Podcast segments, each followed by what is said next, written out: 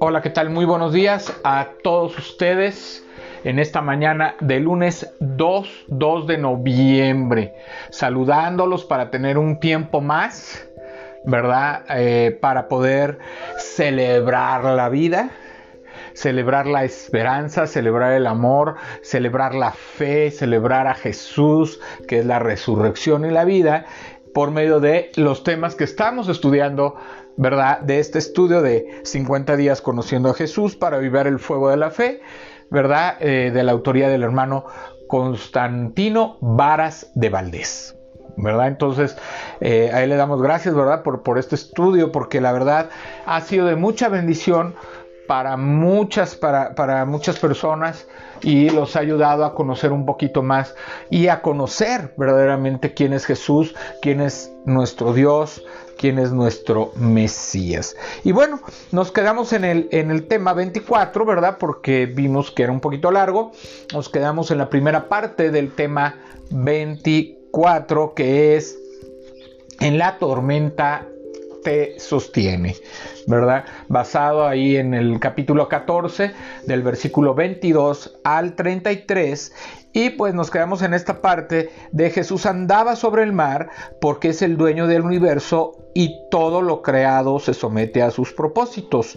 Y precisamente terminamos con el versículo que decía, entonces le respondió Pedro y dijo, Señor, si eres tú, manda que yo vaya a ti sobre las aguas. Mateo 14, 28. Y entonces vamos a seguir, ¿verdad? Basándonos en esta parte. ¿Qué sucedió? Pedro comenzó a dar los primeros pasos seguros sobre las aguas turbulentas, pero dejó de ver a Jesús. Pero al ver el fuerte viento tuvo miedo y comenzando a hundirse, dio voces diciendo, Señor, sálvame. Mateo 14:30. Esa es la razón de muchos descalabros en creyentes sinceros que decidieron dar todo para seguir a Jesús. Fueron testigos de milagros divinos en su salud, en su matrimonio y en sus hijos, pero descuidaron su dependencia de Jesús y se hundieron con un gran desánimo. Cuando los vientos contrarios golpean a una persona, entonces cuestiona, ¿dónde estaba Dios cuando perdí a mi ser amado? Cuando me quedé sin empleo, cuando perdí mi salud, mi libertad y mi gozo de servir a Dios? en esa condición de mayor debilidad de tu vida, necesitas abrir tus ojos espirituales para mirar a Jesús a tu lado. Con su presencia te insiste, diga el débil, fuerte soy. Joel 3.10. Vamos a la parte de la palabra de Dios de Joel 3.10. Acuérdense que siempre hay que escudriñar la palabra, revisarla y, tener el, el, conocimiento claro de lo que Dios nos está diciendo a través de su palabra. Joel 3.10 dice, Forjad espadas de vuestros asadones, lanzad de vuestras hoces, diga el débil, fuerte soy. ¿Verdad? Y pues ahí está hablando de, eh, por medio del profeta, del juicio de Jehová sobre las naciones, y está diciendo que el débil, ¿verdad? Como tiene a Dios en su vida, diga fuerte soy, porque tiene a Dios, porque tiene a Jesucristo en su corazón y Él es el que nos hace fuertes. Recordemos, ¿verdad? También a Pablo diciendo, todo lo puedo en Cristo que me fortalece, ahí en Filipenses 4:13. Eres fuerte por su presencia. Eres fuerte porque tiene el control. Eres fuerte porque la prueba te enseña a depender y confiar en Él. Con poca fe y con duda. Al momento Jesús, extendiendo la mano, asió de él y le dijo, hombre de poca fe, ¿por qué dudaste? Mateo 14:31. ¿Por qué se pierde el ánimo? porque existe poca fe y por consiguiente se presenta la duda. Pedro pudo caminar más metros sobre el agua y llegar hasta Jesús. Si la poca fe no consistió en mirar la tormenta, sino en dejar de ver a Jesús. La tempestad no debe detenerte, la enfermedad no debe minar tu fortaleza. Es importante que pongas tus ojos en Cristo. Y cuando ellos subieron en la barca, se calmó el viento. Mateo 14:32. En medio de las tribulaciones y persecución, el apóstol Pablo lo vivió, por lo cual, por amor a Cristo, me gozo en las debilidades, en afrentas, en necesidades, en persecuciones, en angustias, porque cuando soy débil, entonces soy fuerte. Segunda de Corintios 12:10. ¿Cuál era la base de Pablo? Su amor a Cristo. ¿De qué dependía su ánimo? De su amor a Cristo.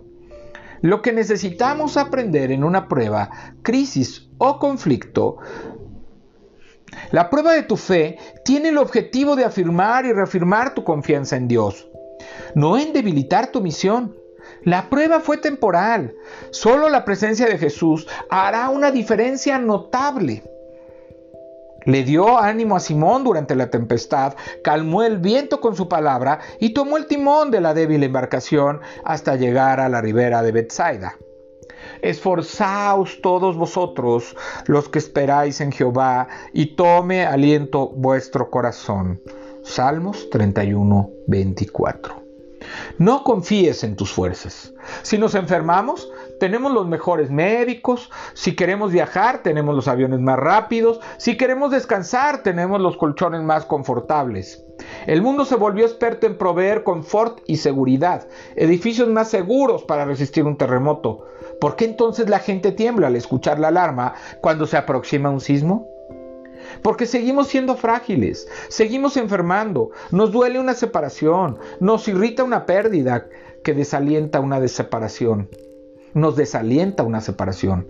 Aunque el mundo avance en ingeniería, en medicina y en recursos digitales, seguimos siendo frágiles y temerosos. Hoy más que nunca necesitas el ánimo de Jesús. Sin su presencia no habrá paz en tu corazón.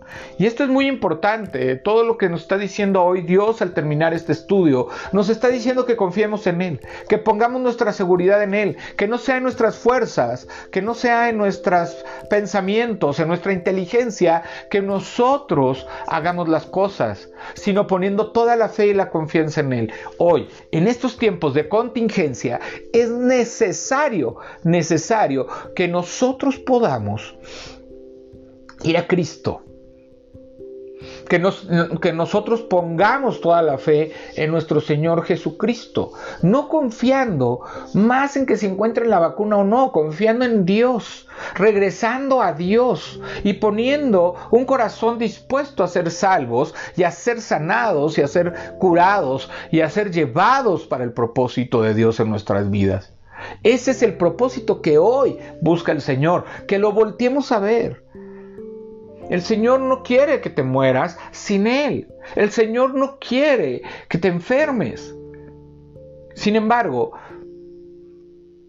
nuestro pecado nos ha llevado a una enfermedad espiritual y a una enfermedad de nuestro cuerpo. Todo lo espiritual, ¿verdad? Nos lleva a una enfermedad física. Todo está conectado porque así nos hizo Dios para conectarnos en su misericordia y en su amor con su propósito. Pero el propósito de Dios es que tú quieres, es que en su voluntad tú lo busques. Tú busques su corazón, busques su vida.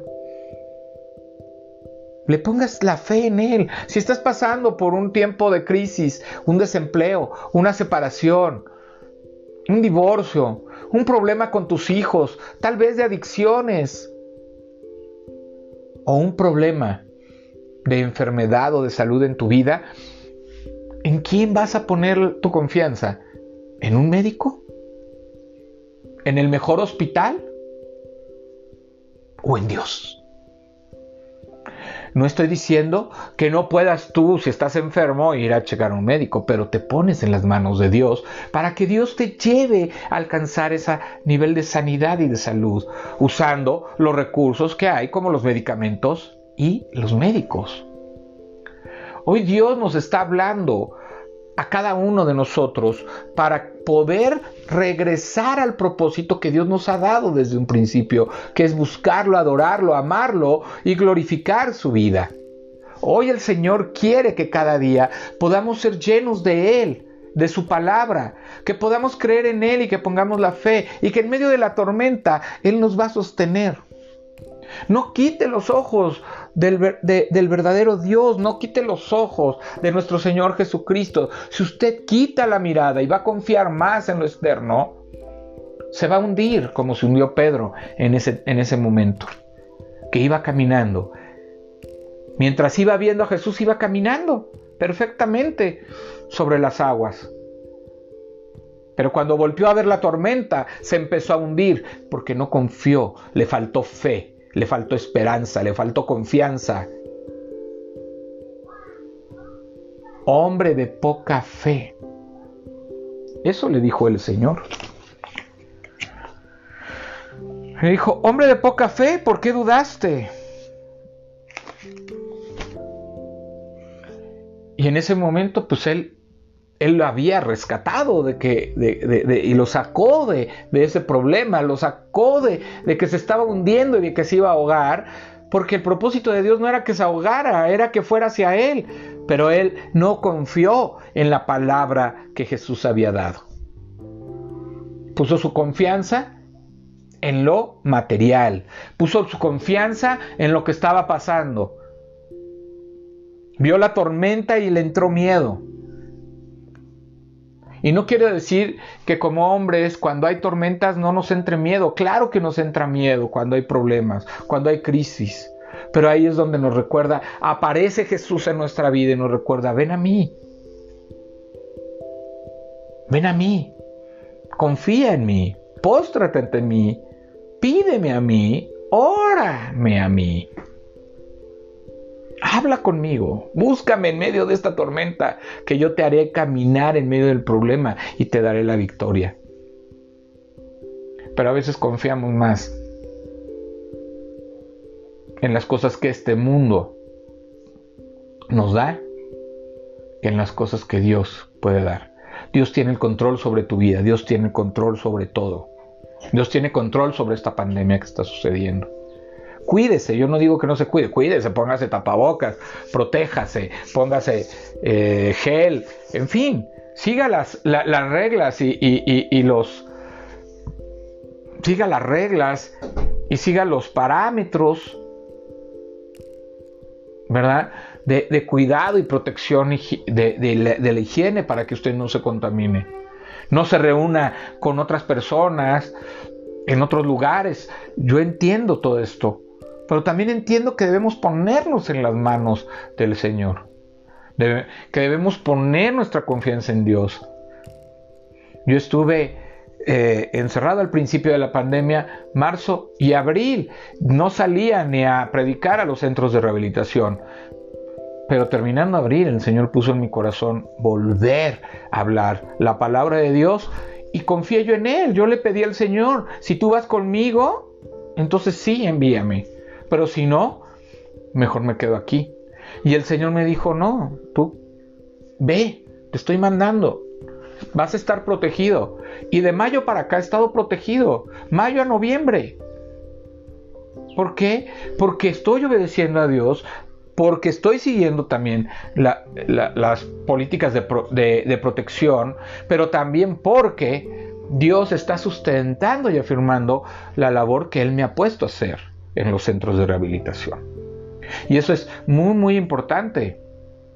No estoy confiando en lo que yo haya afuera, no estoy confiando en la enfermedad, no estoy confiando en, la, en la crisis sanitaria, estoy confiando en Dios y estoy poniendo todos los propósitos en sus manos. Y ha cuidado hasta el momento a mi familia y a la familia de mi esposa. Hoy puedo decirle a Dios, gracias porque confiar en Dios es la mayor seguridad y en la mayor confianza en la que puedo tener. Confiar en Dios es mi seguro de vida. No hay mejor seguro que estar en Jesucristo, porque Él es la resurrección y la vida. Porque Él es la eternidad, la paz. Y Él es el que sustenta mi camino. Vamos a orar. Señor Dios Padre Santo, Dios Padre Eterno, te damos gracias porque hemos terminado este, este tema. En la tormenta te sostiene. Tú nos sostienes en medio de toda circunstancia, de todo problema, de toda crisis, de toda aflicción, de toda enfermedad, Señor. Tú eres el que pone el propósito y permites que algunas cosas pasen para que volteemos a ver a ti, te agradezcamos, Señor. Y confiemos que tú nos vas a sacar adelante, si esa es tu voluntad, Señor. Para nosotros, Señor, como cristianos, el vivir eres tú. Para mí, el vivir es Cristo y el morir es ganancia. Porque en el vivir te podemos servir llevando la palabra, predicando el Evangelio, Señor, y haciendo lo que tú nos pides. Pero al morir podemos tener la presencia de, podemos tener la seguridad de que estaremos en tu presencia, que podremos verte y que podremos tener la paz y que tendremos la vida eterna para siempre, Señor porque el que confía en ti, aunque muera, vivirá, dices tú en tu palabra. Yo te pido por todos aquellos que están pasando por diferentes circunstancias, por falta de trabajo, desempleo, separación, divorcio, problemas de salud, problemas económicos, Señor. Que tú seas con ellos, que tú te muestres ahí, Señor, y que ellos puedan voltear a verte en medio de esta circunstancia y decir, Señor, si eres tú, envíame a ti. Si eres tú, ayúdame a caminar para llegar a tu presencia, para llegar hasta donde tú estás.